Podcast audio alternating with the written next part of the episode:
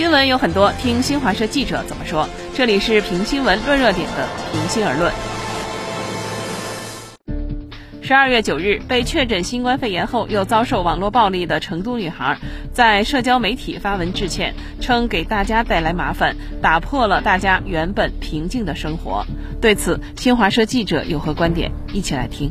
我们要说的是，姑娘，该道歉的不是你。你感染了新冠肺炎，应该得到大家的关心和帮助。确诊后，其实你做得很不错，第一时间配合防疫部门做流调，如实上报自己的行踪。此后，你在医院积极治疗、隔离，以防疫情扩散。对此，我们都该向你说声谢谢。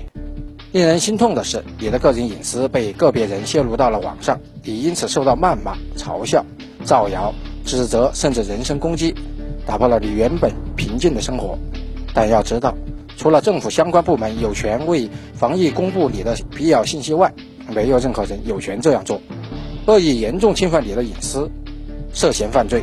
所以，该道歉的不是你，而是那些网络暴力和谣言的制造者，他们才应该受到谴责。如果犯法，还必须受到法律惩处。如今，四川公安部门已经介入调查此事，一名散布谣言的男子被拘留调查，这令人欣慰。